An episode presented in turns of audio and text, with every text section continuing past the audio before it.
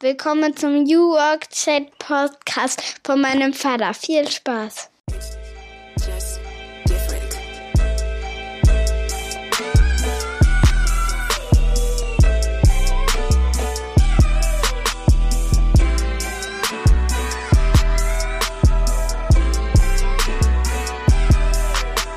Damit moin und schöne Grüße aus Rostock City. Herzlich willkommen zurück zum New Work Chat Podcast. Mein Name ist Gabriel. Ich moderiere dieses Format seit fünf Jahren mittlerweile, mache es independent, bin neugierig und interessiere mich dafür, wie wir die neue Arbeitswelt menschenfreundlicher gestalten können. Ich bin Vater von drei Töchtern und spüre auch gewissermaßen eine Verantwortung. Ich glaube, wir können wirklich viel dafür tun, dass sich die Arbeitsverhältnisse verbessern und das natürlich in verschiedenen Dimension. Wie sehen unsere Büros zukünftig aus? Wann arbeiten wir zu Hause? Wie schaffen wir es trotzdem als Team erfolgreich zu sein? Wie kommen wir auf neue Ideen? Und was unterscheidet eigentlich auch jung von alt? Und das ist nämlich genau das Thema der heutigen Folge, Episode 190. Ich habe Deutschlands Generationenforscher Nummer 1 zu Gast. Rüdiger Maas ist bei mir. Er arbeitet mit seinem Bruder zusammen in einem Institut, das sich genau darum kümmert, das Institut für Generationenforschung. Sie haben viel publiziert, aktuell auch ein neues Buch über die Generation Alpha, die jetzt dann als nächstes dazu stößt sozusagen. Wir klären aber auch nochmal generell, was hat es mit einer Generation auf sich, was ist mit der Gen Z, über die irgendwie ja alle sprechen, was ist mit den Klischees, die damit irgendwie verbunden sind. Und wir schauen uns auch die Story von Rüdiger an. Er hat in Japan gelebt und erklärt uns, was man auch in puncto Arbeitskultur von Japan vielleicht lernen kann. Und er erklärt uns natürlich auch, wie man einen Spiegel-Bestseller schreibt. Ich wünsche euch gute Unterhaltung und wir hören uns am Ende nochmal wieder.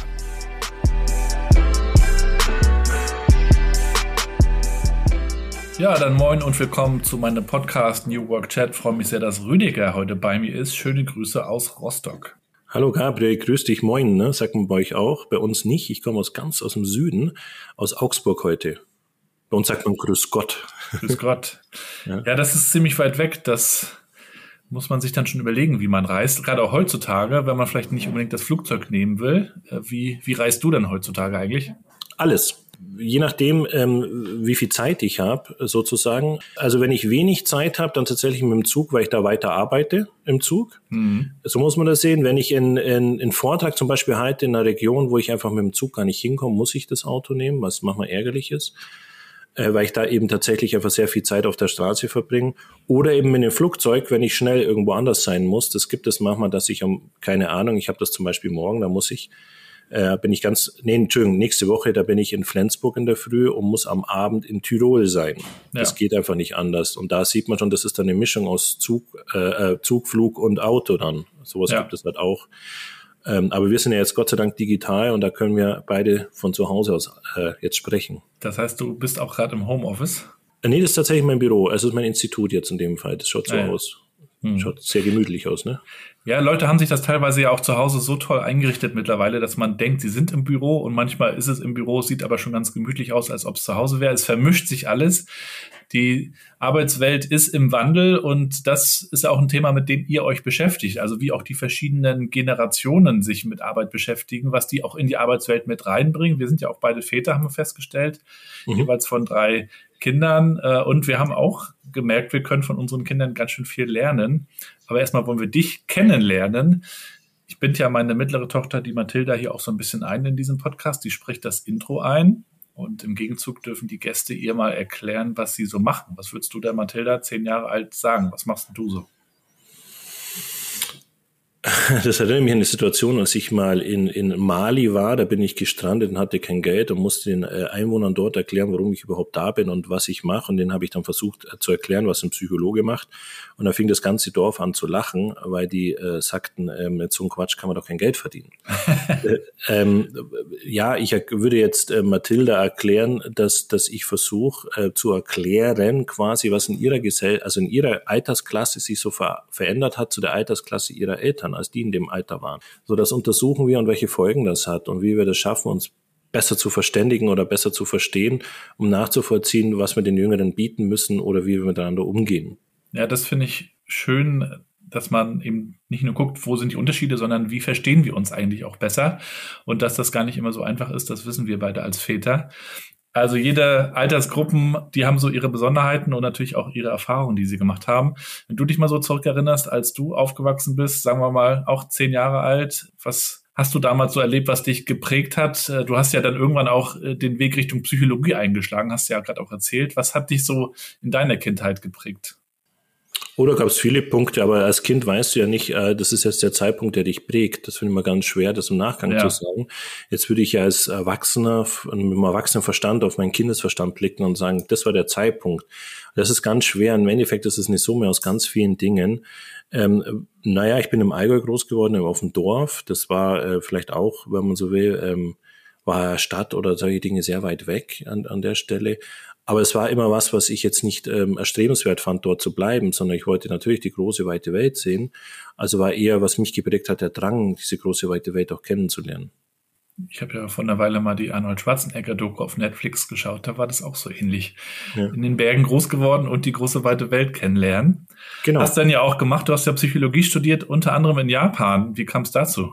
Nur ich hatte die Möglichkeit quasi, das ist ja auch ein sehr teures Land, äh, ich habe ein Stipendium bekommen, konnte dort studieren, bin damals dann mit dem Zug hin. Ähm, da bin ich mit dem Zug nicht geflogen, ne? komisch, ne? Aber ich hatte auch Zeit, ähm, dahin zu kommen. Und warum ich dort in Japan studiert habe, ich habe ähm, ähm, nach dem Abi ähm, bin ich, äh, habe ich eine Weltreise gemacht, war relativ lang unterwegs und war vor allem ähm, knapp ein halbes Jahr auf Neuseeland. Und dort wollte ich auch Psychologie damals studieren in Neuseeland. Und ähm, an der Auckland University, wo ich auch eingeschrieben war, da waren unglaublich viele Asiaten, vor allem eben Japaner und Koreaner. Und ich fand das ganz faszinierend, wie die sich miteinander unterhalten haben. Ähm, die Schriftzeichen, die sie ausgetauscht haben, hatte dann auch sehr viele Freunde aus diesem Kulturkreis äh, und dachte mir, nee, das möchte ich auch können. Also man ist dann eine Zeit lang in Neuseeland, man, man träumt dann auf Englisch, man, man spricht mhm. dann äh, nur noch die Sprache. Da dachte mir, ich möchte auch mal eine Sprache träumen, die jetzt außereuropäisch ist. Und das war einfach so die Idee. Und da dachte ich, wenn ich dann schon im Ausland studiere, dann mache ich es schon in Japan. Ich habe äh, vor einer Weile die Biografie von dem Nike-Gründer Phil Knight gelesen und der ist ja in Japan ganz viel gewesen und hat ja dort seine Sportschuhe anfangs äh, fertigen lassen und importiert und hat ja erst später angefangen, die Nike-Schuhe selbst zu produzieren. Aber es war ganz lange, dass er in Japan war und er beschreibt dann auch in dem Buch sehr schön, wie ihn diese Kultur auch fasziniert hat. Was kannst du teilen, die, die Kultur der Japaner? Ähm, Gibt es da was, was wir von denen auch lernen können, auch im Kontext Arbeit? Wir können immer voneinander lernen und irgendwie nicht, weil das ist immer, so ein Kulturvergleich ist mal ganz schwer. Mhm. Ähm, ich denke mal, wenn ich jetzt in Japan wäre und ich würde Fashion pro, äh, produzieren, dann ist immer Hiroshima so ein Ort, wo man sowas ausprobiert. Also Hiroshima, das sind immer die Leute wie, in Deutschland ist es glaube ich sogar Augsburg, äh, äh wo es am schwersten ist, was am Mann zu bringen. Und das ist immer so, so wo etwas ausprobiert wird. Weltweit ist es ja Neuseeland übrigens, wo immer Sachen ausprobiert werden. Mhm. Ähm, ähm, und, und so gibt es immer so Regionen, ähm, vielleicht wo man auch denkt, man macht weniger kaputt oder die Leute sind offener oder genau das Gegenteil, wo sowas ausprobiert wird. Was ich in Japan ähm, äh, faszinierend fand, ähm, aber gleichzeitig gar nicht übertragbar auf uns, ist quasi dieser, dieser Bezug zur Moderne und gleichzeitig das Beibehalten der Kultur. Also mhm. es wird die Kultur beigehalten und man hat immer so zwei Blickwinkel. Also die japanische Kultur steht immer über allem und dennoch nehme ich alles mit auf. Also dann wird eben der Roboter japanisch gemacht. So, das fand ich äh, sehr faszinierend. Aber ich habe auch gemerkt, dass die sich sehr ungern auch mit äh, Dingen in ihrer Vergangenheit beschäftigen, die jetzt nicht sozial erwünscht richtig waren. Also der Zweite Weltkrieg hat mehr oder weniger nur in Deutschland stattgefunden, gar nicht in Japan als Beispiel. Ja. Und darum ist es auch für die gar nicht verständlich, wie Chinesen oder Koreaner agieren, wenn es äh, um, um Zwangsarbeit oder solche Themen geht. Ähm, so, deswegen immer ganz schwer. Also ich kann mir klar jetzt die, ne, die Rosinen da rauspicken, aber ich kenne halt den ganzen Kontext, aber es ist immer schwer zu sagen, was ich da mitnehmen würde oder nicht. Ich fand es halt, ich fand auch die Idee des Kopierens, durch Kopieren lernen sehr spannend, aber es ist auch bei uns nicht übertragbar. Aber auf der anderen Seite, viele Schriftzeichen kann ich eigentlich gar nicht mehr über Logik mir erarbeiten, sondern ich muss die halt einfach über Kopieren mir aneignen. Zum Beispiel solche, solche Dinge. Oder auch beim Kampfsport, dass man immer wieder repetitiv Dinge wiederholt und dann dadurch einen Progress äh, erlebt. Das fand ich eigentlich spannend. Oder auch, auch, dass Wissenschaft dann auch anders funktioniert äh, und so. Das fand ich alles spannend. Und ich glaube, ähm, wenn man sich da an der einen oder anderen Stelle was nimmt und es dann nutzt, ist super, aber ich kann es nicht eins zu eins äh, auf uns übertragen.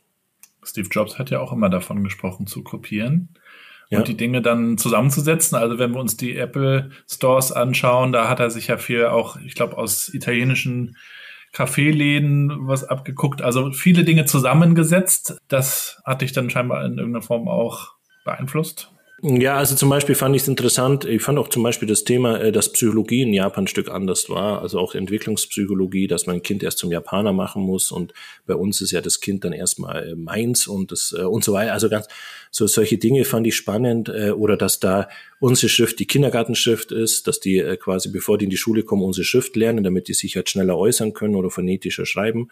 Okay. Äh, ähm, fand ich schon ja, fand ich schon spannend, was es da alles so gab. Aber wie gesagt, ich bin da einfach mit so einem ganz offenen Blick hin, fand alles toll. Ähm, aber bin ich hin, um zu sagen, ich nehme jetzt da das Beste raus, äh, baue das bei mir ein und sage dann, das, was die Japaner machen, ist richtig. Ähm, ähm, das würde ja heißen, dass das, was wir machen, falsch ist, sondern eher so, was kann ich mir nutzen sozusagen, aber eben ich, ich kann nicht, ich kann nicht alles eben eins zu eins übernehmen. Es gab viele Punkte, die fand ich zum Beispiel nicht so, nicht so spannend. Ja. Nicht so gut. Aber ich habe auch den Eindruck, dass im asiatischen Raum eine, eine große Offenheit, gerade auch was Technologie angeht, ja, ja, vorherrscht. Die ich hier oft vermisse bei uns in Deutschland. Ähm, du hast jetzt beide Kulturen auch im Vergleich. Wie, wie erlebst du das denn in Deutschland? Naja, man kommt schon an, die Grenzen. Es ist tatsächlich so, dass Roboter immer, hört man das jetzt in Lärm? Nee, dass Roboter oft als Freunde dargestellt werden. Also man sieht es ja auch bei Animes oder, oder Mangas, dass der Roboter nie ein Feind ist. Jetzt zum ja. Beispiel bei Star Wars, da, darauf beruht es ja, dass der Roboter sind eigentlich immer Freunde. Äh, während wir Terminator-Filme anschauen, ja. und das ist der Untergang der Erde, ähm, das ist eher so der westliche Blick. Auf der anderen Seite ist es auch befremdlich, wenn in einen buddhistischen Tempel man geht und dann, ähm, ähm, dann so ähm, ja, so meiner Meinung nach extrem kitschige Katzen, die dann zuwinken und du dann in, in, in Yen da, äh, Hyaku Yen reinschmeißt, also 100, äh, 100 Yen Münze. Und dann bewegt sich so eine Mickey Maus äh, ähm, und dann der Buddha wackelt dann mit dem Kopf und so. Das ist schon befremdlich, wenn man sagt, das ist mir zu viel Kitsch an diesem Ort, wo ja die Leute jetzt für mich äh, irgendwie was Religiöses oder so machen. Und das meine ich, man wird dann schon oft, äh, kommt dann oft an den Grenzen und man läuft durch ein, durch ein Gebiet, durch ein Naturschutzgebiet, da ist ein Vulkan und dann steht da plötzlich äh, eine äh, ähm, Getränkemaschine mitten, mitten im Nichts und man kann sich dann Getränke ziehen. Das ist super praktisch, aber erstmal, warum jetzt gerade hier und so weiter oder dass die Toilette mehr Fernbedienung hatte als damals äh, mein Auto, also dass es mehr Optionen hatte und so.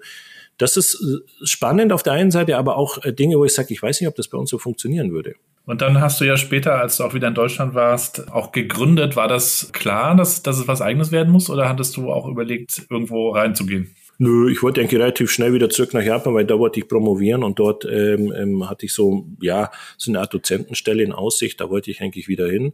Äh, die Promotion war teuer, die hätte ich selber bezahlen müssen und wollte halt ja Geld verdienen und dann da wieder zurückzugehen und dann habe ich gesagt, ja, mache ich es einfach mal selbstständig, ähm, weil ich wollte damals jetzt nicht irgendwo anfangen, wenn ich genug Geld habe und dann kündigen, dann sage ich, nee, dann mache ich lieber mein eigenes äh, Ding und so ist dann eins zum anderen gekommen tatsächlich. Das war 2009, ne? Hast du gegründet? Uh, ähm, ja, schon ein bisschen früher. Ich habe mich direkt nach dem Studium selbstständig gemacht. Nach dem Studium ist ja schon 2007, 2008 oder so, ja. Was würdest du denn äh, Gründern mitgeben, also die, die jetzt gerade so starten? Worauf kommt es an? Worauf sollte man achten? Also, ist ja heute nochmal ganz anders wie damals an, an der Stelle. Also ich, ähm, mir kommt es so manchmal vor, wenn ich so, dass das manche auch ein Stück unterschätzen. Also wenn ich jetzt im LinkedIn jeden Tag von irgendwelchen Vertriebsleuten penetriert werde, irgendwas zu kaufen, dann denke ich mir, wenn es doch so einfach wäre. Das verstehe ich nicht, äh, dass es das immer noch gibt, solche Dinge. Ähm, an der Stelle ist es, es ist an einer Stelle schwieriger und komplexer geworden. Auf der anderen Seite wollen es die Leute immer noch einfacher und Snack, aber das verstehe ich nicht ganz. Oh, das kommt eben ganz stark auf, äh, darauf an, was die Leute für ein Business haben. Aber es ist halt einfach, ähm, man muss halt einfach das, das, was man macht, muss man halt einfach gern mögen. Also wenn ich, wenn ich es einfach mhm. gern mag und nicht aus irgendwelchen anderen Gründen, dann, dann kommt es so ein bisschen in der Automatik, wenn ich durchhalte, wenn ich halt einfach das so mache. Aber man muss aber auch akzeptieren, wo Grenzen sind, wo ich einfach denke, vielleicht geht es einfach auch nicht mehr weiter. Das ist schwierig. Also ich kann das jetzt nicht pauschal beantworten, was ich Leuten mitgeben möchte. Aber was hat dir geholfen? Was ist so? Mir hat niemand geholfen. Ich musste das immer wieder alleine aufbauen. Das, das fand ich erstmal ganz, ähm, das fand ich erstmal, also weder aus dem Elternhaus, äh, noch familiären Umfeld, noch irgendwas. Ähm, ich habe halt erst schnell gelernt, dass da eben äh, erstmal äh, viele Leute was von einem wollen, aber nicht, dass dir jemand hilft. Also das, äh, das habe ich schnell gelernt, muss ich sagen. Und das fand ich erstmal recht enttäuschend. Und sobald das dann, ne, sobald es aufgeht, wollen dann die Leute mehr. Sobald es bergab geht, äh, hilft dir dann wieder, also ist gar keiner da, ne? Oder oder äh, mhm. gibt keine Reziprozität an der Stelle. Und sobald die Visa weiterläuft, ne, es ist ja am Anfang immer so auf und ab, dann sind die dann wieder da, um dann was zu bekommen. Also das habe ich gelernt, muss ich ehrlich sagen. Das, wenn ich zurückblicke und hast dann nicht nur Unternehmen beraten, sondern äh, selber auch immer mehr geforscht ja, zu dem Thema ja. der Generationen. Ja. Da wird ja heute auch sehr leichtfertig äh, drüber gesprochen und geschrieben. Ne? Gen Z macht jetzt das und die sind so und die sind so, als ob das so einfach wäre, als ob man sie einfach in eine Schublade packen könnte. Es ist natürlich viel komplexer. Ähm, hast du auch so den Eindruck, dass auch gerade wenn es so um, um die Zukunft der Arbeit geht, ist natürlich auch ein Thema, was unter anderem auf LinkedIn besprochen wird, dass da sehr leichtfertig mit diesen äh, Generationsthemen umgegangen wird? Ja, es hat schon Talkshow-Charakter. Ich denke mal, die eine Seite, damit leichtfertig umzugehen, das zu, zu posten, die andere Seite, diesen Post ernst zu nehmen. Das ist, glaube ich, für mich die viel schwierigere Seite. Also es kann ja jeder mhm. Sternzeichen verkaufen, aber da wirklich dran zu glauben, das ist eigentlich, wo ich denke, das ist für mich das Kritische. Ja. Verstehst du? Also jeder darf ja posten, Gen Z ist faul, aber tatsächlich dann da wirklich davon auszugehen, dass es so ist, dass das wahr ist, das finde ich eigentlich viel schwieriger. Ja, da wird dann schnell mit dem Finger äh, auf andere gezeigt. Ähm, und weniger die Frage gestellt, was kann man eigentlich voneinander lernen? Und du hast ja auch ein paar Bücher darüber geschrieben, dass gerade jetzt auch die, die Jüngeren, die jetzt kommen, also nennen wir sie jetzt einfach mal Gen Z, äh, dass wir einfach von denen ja auch sehr viel lernen können oder die, die Älteren vor allen Dingen auch, was ja früher eigentlich immer anders war. Ne? Das war ja eigentlich immer so, dass die Jüngeren von den Älteren lernen. Das schreibe ich gar nicht so, dass man von denen was lernen soll. Ich bin eigentlich ein kompletter Gegner davon. Also ich bin tatsächlich ein Gegner von Kindern oder jungen Menschen was zu lernen, sondern eigentlich sollten wir wieder lernen, denen was beizubringen. Wir sollten wieder lernen, Vorbild zu sein. Und wir sollten genau das, was über Jahrtausende funktioniert hat, dass Erwachsene dann tatsächlich auch Vorbilder sind, Navigator. Und das sind wir nicht mehr. Wir finden alles toll, was die machen, ohne dass wir wirklich das toll finden. Und das ist eigentlich das Fatale. Also wir geben denen eine Bühne, ohne dass wir das wirklich annehmen, was die sagen und so insgeheim denken, ja, ja, und äh, applaudieren dennoch. Ähm, das finde ich ähm, nicht fair. Und da muss ich dann ehrlich sagen, also ähm, ja, und woher soll es auch kommen? Wie will ich denn von den 20-Jährigen was lernen, was ich mir nicht hätte auch selber aneignen können? Der kommt ja nicht vom, vom, vom anderen Planeten, sondern der eignet sich das an, was ihm zur Verfügung steht. Und das steht auch mir zur Verfügung. Und ich finde, das sollten wir wieder äh, unsere Vorbildsfunktion wahrnehmen. Das ist so eigentlich mein, mhm. meine Message. Ich meinte jetzt auch eher im, im, Kontext Digitalisierung, weil sie einfach in dieser digitalen Welt aufwachsen. Und, äh, Aber deswegen haben sie ja kein Verständnis dafür. Ähm, du musst es so verstehen. Du hast wahrscheinlich als Jugendlicher wie ich viel Fernsehen gesehen, ferngesehen. Da haben aber nicht die Eltern gesagt, Mann, oh Mann, du bist technisch affiner, von dir kann ich was lernen, du weißt, wie die Fernbedienung geht. Die meisten Jugendlichen konsumieren, konsumieren auf Social Media, sind da einfach passive Nutzer, lernen nicht zu programmieren, Apps zu erstellen, Dinge zu hinterfragen und das müssen sie auch erstmal nicht, weil es funktioniert ja auch ohne und die Dinge sind so intuitiv aufgebaut, dass auch Kleinstkinder das bedienen könnten. Da habe ich jetzt kein technisches Verständnis, wo ich denke, wow, von denen könnte ich etwas lernen. Das ist ähm, tatsächlich das Gegenteil, aber was ich bei Eltern halt immer vermisse, ist dass die sich ja, dass die sich das zutrauen, dass sie das innerhalb kürzester Zeit sich auch aneignen können und dann vielleicht ähm, viel weiter oder tiefer drin sein könnten. Ihr habt ja auch umfangreiche Studien durchgeführt, auch zur Gen Z selber. Was sind dann so die wichtigsten drei, vier Erkenntnisse, die ihr da gewonnen habt? Was ist denen wichtig? Ähm ja, also das sind, wir sind ja zwölf Millionen Menschen, die kann ich nicht auf drei äh, Bullet Points runter äh, reduzieren, sozusagen. Also es ändert sich halt viel. Es ändert sich, dass der, dass der die Arbeit als Stellenwert ein Stück verloren hat, weil ich es mir aussuchen kann. Das ist ein Stück anders. Und jetzt gibt es natürlich immer wieder diese Bandbreite an individuellen Bespielungen. So, das heißt, es hat an Arbeit abgewertet und jetzt haben wir aber vielleicht einen kleinen Teil, der sagt, ja, ich finde es immer noch wichtig und einen großen Teil sagt, es ist nicht mehr wichtig. Es hat sich halt die Rahmenbedingungen verändert. Die nächste Rahmenbedingung ist halt einfach, dass jetzt die größte Kohorte, die es eben gab, jetzt den Arbeitsmarkt flächenmäßig verlässt und dadurch viel Platz macht für die, die nachkommen. Das hat sich auch verändert mit allen individuellen Bespielungen. So müssen wir das eben sehen. Und dass die älteren Menschen nicht einfach die Zukunft negativer sehen. Und dadurch übernehmen die Jüngeren oft diesen Blick. Das, das hat sich eben auch sehr stark geändert. Und der Bezug Eltern-Kinder hat sich sehr stark geändert. Das sind einfach Dinge und dadurch, das hat sich wirklich so im Mittel immer sehr stark verändert und darunter haben wir die ganzen individuellen Bespielungen. Was würdest du sagen, was sind dann auch die wichtigsten Zukunftskompetenzen, die wir unseren Kindern beibringen sollten oder die sie in irgendeiner Form lernen sollten? Naja, ist immer ganz schwer, gell? Kommt plötzlich ist Corona da, da war dann plötzlich was ganz anderes wichtig. Also Zukunft in die Zukunft schauen finde ich unglaublich schwer, muss, muss ich wirklich sagen. Ähm, ich könnte in, im Ist-Zustand sagen, was mir am wichtigsten ist, äh, das ist quasi äh, die analoge Welt mehr zu bespielen und die digitale mehr, Welt mehr aus Effizienzgründen zu nutzen. Ich sehe genau das Gegenteil gerade. Ich sehe, dass die digitale Welt komplett aus Entertainment-Gründen genutzt wird und dadurch lasse ich mich berieseln, lasse mich bespielen und bin so ein bisschen so der Folger von den Algorithmen. So, das finde ich schade und ich finde, dass die Eltern das halt unfassbar negativ vorleben. Und ähm, ich würde mir mehr wünschen, dass ähm, ähm, eine höhere Resilienz aufgebaut wird, dass die Jüngeren eine höhere Frustrationstoleranz entwickeln und wenn es unangenehm wird, tatsächlich mal lernen, dran zu bleiben und daraus Erfolgs, Erfolg zu generieren. Das würde ich mir wünschen, ja. Ja, dann die digitale Welt suggeriert ja immer, es gibt überall noch äh, etwas Buntes, etwas Schönes, äh, überall wirst du nochmal belohnt, Gamification hin und her. Und du sagst ja auch, ähm, auch wir als Eltern sind da eigentlich so ein bisschen in der Verantwortung, ähm, das auch mal ein bisschen zurückzunehmen vielleicht und auch mal Langeweile sogar zuzulassen, ja. das, was es ja fast gar nicht mehr gibt heutzutage. Genau, genau. Wenn du vorstellen, ein Kind sagt, mir ist langweilig, die Eltern nehmen sich das sofort an, um Gottes Willen, mein Kind ist langweilig, ich muss agieren. Und wenn ich, wenn ich nicht agieren kann, dann muss ich ins Internet herhalten, YouTube und Co. So, und dadurch wird immer von außen das Kind bespielt, permanent. Wie soll da intrinsische Motivation entstehen? Wie soll da äh, Kreativität entstehen? Und wie soll da irgendwas entstehen, was ich lernen soll? Wenn, ne, wenn ich mal diesen Satz von vorher nehme. Das ist ähm, so, das ist eben gerade der Ist-Zustand. Ähm, und das würde ich mir wünschen, dass das abnimmt. Ich weiß aber nicht, ob Tablet und äh, Smartphone, ob es das in zehn Jahren noch gibt. Was kannst du dir vorstellen? Chips, Implantate gleich im, im, im Internet verbunden. Eine KI gibt mir vor, was ich anzuschauen habe. Eine KI übernimmt die Erziehung. All diese Dinge, das weiß ich jetzt nicht. Das geht ja, also diese Dinge wachsen ja extrem schnell. Also wenn wir nächstes ja. Jahr äh, einfach die hundertfache Möglichkeit an ChatGTP haben, dann äh, na, ist das halt, ne, das ist halt alles von 0 auf 100 da. Und ähm, das ist eben, eben schwer für mich, das da Prognosen zu, abzugeben. Ja, ich habe heute gerade gelesen, dass es auch äh, Entwicklungen gibt äh, im Kontext KI, dass es vielleicht irgendwann mal möglich sein könnte, mit den Tieren und Haustieren zu kommunizieren über KI. Wir, wir werden es sehen.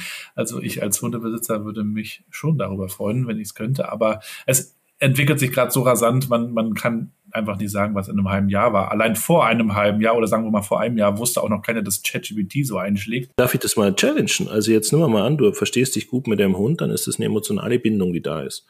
Und die wird jetzt plötzlich rationalisiert. Also es ist rational, weil du wirst jetzt kognitiv verstehen, was der Hund wirklich denkt. So auf einer Hundelogik. So, und jetzt übersetzt ihr, ja, ja, ja, weißt, ihr weißt, was ich raus will. Jetzt übersetzt ihr die KI und die musstest wieder in eine menschliche Logik übersetzen. Jetzt gehst du kognitiv dran und versuchst es rational irgendwie dem Hund gerecht zu werden. Äh, das ist dann eine absolute Entfremdung, die da passiert. Und das wird genau zum Gegenteil führen, als, als wir jetzt, als du jetzt mit deinem Hund dieses Bonding hast. Weil jetzt empfindest du was für deinem Hund, du interpretierst es positiv rein und gut ist. Ja. Wenn jetzt übersetzen würde, ja noch ein Übersetzungsfehler ist und der Hund denkt, ja, du, du Hurensohn oder was auch immer, so, und du, du, ne, denkst du, was ist denn jetzt hier los? Ah, nee, Übersetzungsfehler, dann ist aber sowas schon mal gesetzt, was vorher gar nie da war, in, in, in der Vorstellung, in der Imagination, äh, quasi in der Kommunikation mit dem Hund. Ja. Deswegen weiß ich nicht, ob das, ob das tatsächlich, ist bestimmt hochspannend, aber für den Hundebesitzer wahrscheinlich nicht. Für alle anderen schon.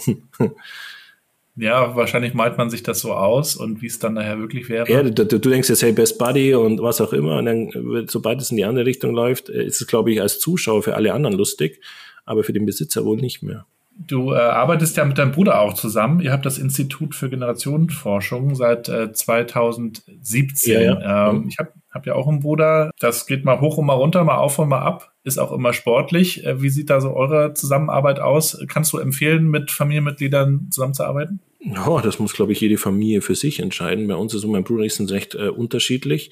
Er nutzt die Daten, die wir machen, um da Zukunftskonstrukte zu, äh, zu etablieren. Er ist ja Zukunftsforscher und äh, ich eben Generationenforscher, von dem haben wir einen anderen Blick drauf. Das ist natürlich sehr ergänzend an der Stelle, weil ich dann einfach auch Perspektiven von ihm mitbekomme. Eben Stichwort diese Dinge, die wir jetzt gerade besprechen, KI und Co. Und umgekehrt, also es kann befruchtend sein, aber es ist ganz gut, dass wir auch viele Auswärtstermine haben und uns nicht so oft sehen. Also auch das hat Vorteile. Wie sieht denn so äh, als Forscher dein Toolset aus? Kannst du uns da mal so, so, einen Einblick geben? Du hast ja auch gesagt, die analoge Welt ist dir auch nicht ganz unwichtig. Äh, bist du auch jemand, der mit Papier und Stift arbeitet oder bist du voll digital drin? Wie, wie sieht das aus? Beides. Also wir haben ähm, alle Arbeitsplätze sind bei uns remote. Und wir treffen uns noch im, im Office. Also wir haben so, ein, also wir nennen es Office, also in unserem Institut.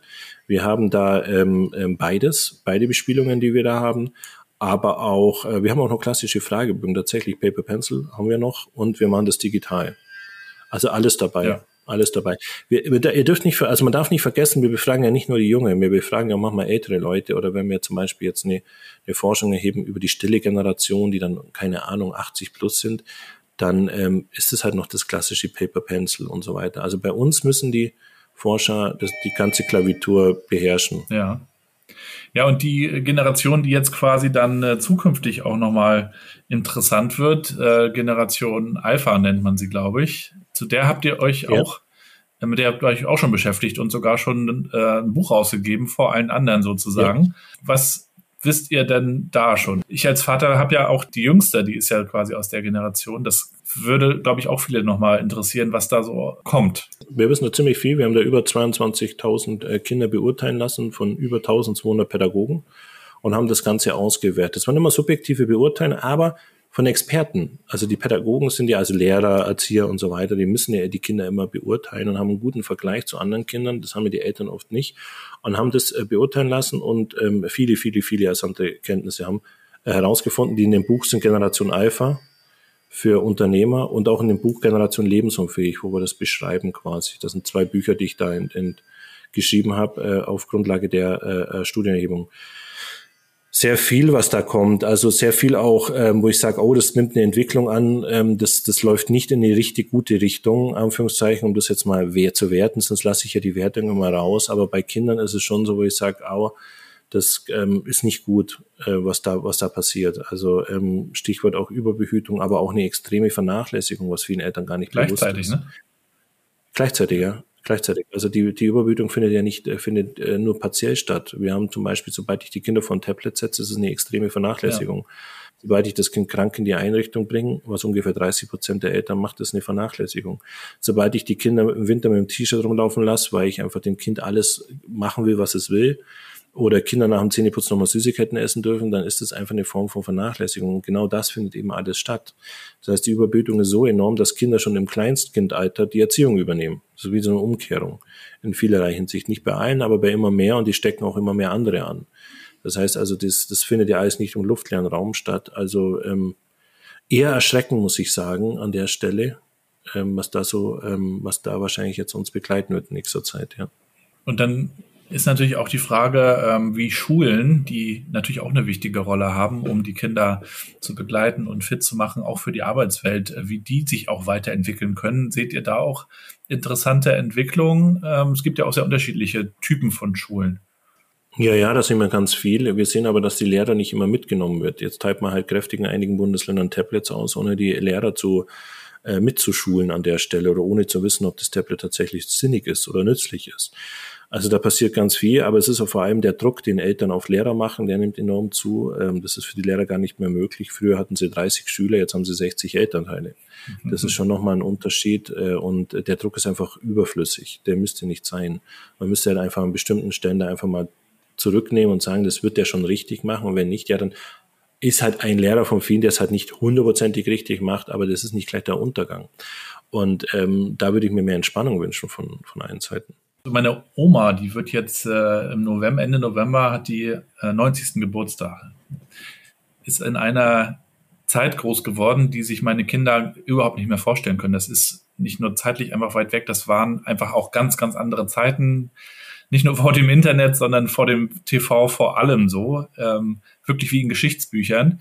Und auch diese Generation einfach der Älteren, die zwar schon irgendwie auch auf WhatsApp sind zum Beispiel, ja, mit denen ich auch kommuniziere, die aber trotzdem das auch schwer fassen können, was heute so alles abgeht. Deswegen auch immer bei mir diese Einstiegsfrage, was machst du eigentlich? Wie würdest du es runterbrechen und erklären für Kinder oder auch für Ältere? Da haben ja auch nicht weniger Angst, dass das so total auseinanderdriftet, ja, dass also die Älteren da gar nicht mehr so mitkommen. Ich merke das auch in der Arbeitswelt, dass manchmal auch so erfahrene Mitarbeiter sagen, ich kriege das gar nicht mehr alles so gegriffen, auch so was Technologie angeht. Mhm. Äh, könnt ihr das auch so sehen? Ja, klar. Klar. Aber äh, die Frage ist, ob wir das auch noch alles so mitbekommen. Ja. und ob das sinnig ist, alles immer mitzubekommen. Wir haben jetzt immer solche Aktionen, jetzt wie der Israel-Palästina-Konflikt, der Ukraine-Konflikt, ist es sinnig, da jeden Tag fünf Stunden sich zuballern zu lassen oder macht es auch manchmal Sinn, eine Pause einzulegen und dann vielleicht zwei, drei Tage später nochmal zu schauen, weil es manchmal ist der Informationsüberfluss, der wiederholt sich auch sehr stark. Also ähm, da, dazwischen liegt wohl die Wahrheit, ja. Mhm. Wie hältst du dich selbst auf dem Laufenden? Wie sieht so dein Arbeitsalltag aus? Äh, du kann mir vorstellen, dass du sehr, sehr viel liest. Ich weiß nicht, ob du dir auch viele Bücher von anderen Forschern ansiehst. Papers, Papers. Nee, wir lesen wissenschaftliche Papers. Ja. ja, ja, wir lesen wissenschaftliche Papers, ganz, ganz viele.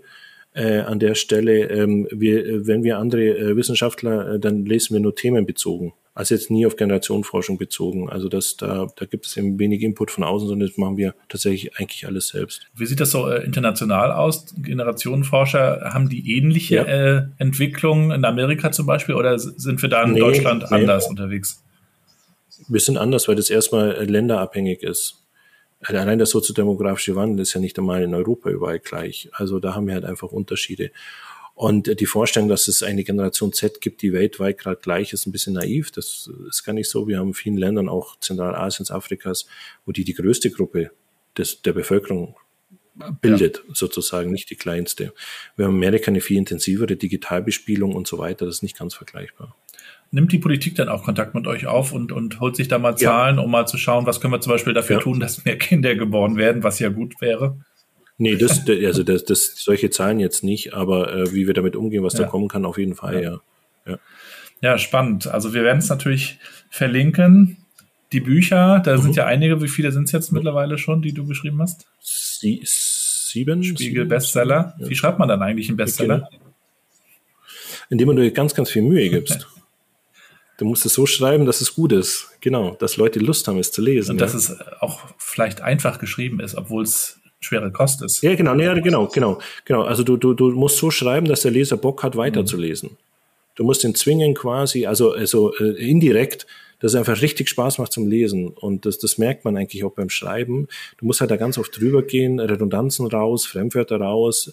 Also es darf nicht, nicht, nicht zu simpel sein, aber auch nicht äh, künstlich äh, kompliziert, sondern einfach so, wie, wie, wie, wie ich halt einfach Lust habe, mich äh, äh, Wissen einfach zu nähern sozusagen und dann ähm, ähm, schon auch immer die Rolle des Lesers einnehmen, nicht des Schreibers. Ja. Und genau so. Aber es ist viel Arbeit, ja. Das ist nicht so, dass sich das, da muss man sehr oft über den Text drüber gehen. Schreibst du das neben der Arbeit oder schließt du dich dafür ein? Beides. Also es funktioniert tatsächlich leider nicht per Knopfdruck, so, ähm, nicht immer, manchmal geht es tatsächlich, aber den erzwinge ich den Knopfdruck, indem ich dann zum Beispiel tatsächlich dann irgendwo bin, wo ich weiß, dass das animiert mich zum Schreiben. Mhm. So, aber manchmal kriegt man auch bestimmte Dinge mit oder forscht gerade oder, oder hat ein Paper gelesen, oh, das ist, glaube ich, ein ganz guter Ansatz, den können wir auch nochmal mit einbringen und so weiter, so ungefähr. Ja.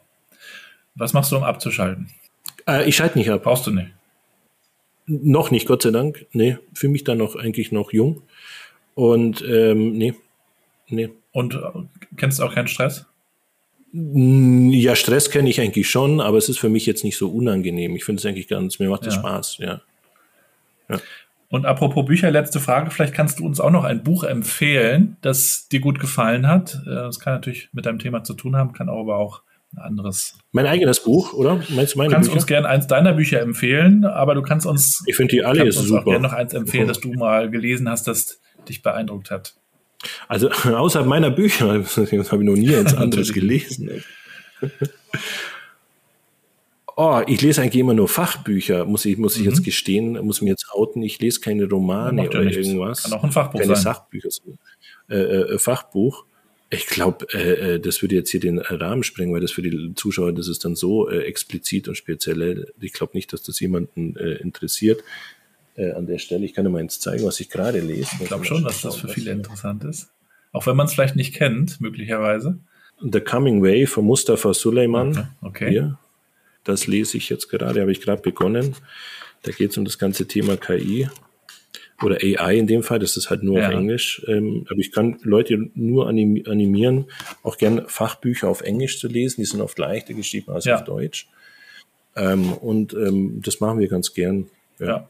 Also das Buch lese ich gerade, The Coming Way von Mustafa Suleiman. Und du schreibst bestimmt auch schon am nächsten Buch selbst? Ja. Ja. Kannst du schon verraten, ja. worum es inhaltlich geht? Nein, kann, kann, ich, kann, ich, kann ich noch nicht, aber äh, es wird im Frühling rauskommen. Sehr schön. Vielen Dank, dass du dir die Zeit genommen hast. Wir Gerne. verlinken das alles in den Shownotes und sind gespannt, äh, was dann im Frühjahr auf uns zukommt. Auf LinkedIn könnt ihr das dann auch sehen. Auch das in den Shownotes. Dir viel Erfolg weiterhin, Rüdiger. Viel Spaß beim Vielen Dank. Forschen und alles Gute. Vielen Dank, ja. Bis dann. Danke Ciao. dir. Ciao.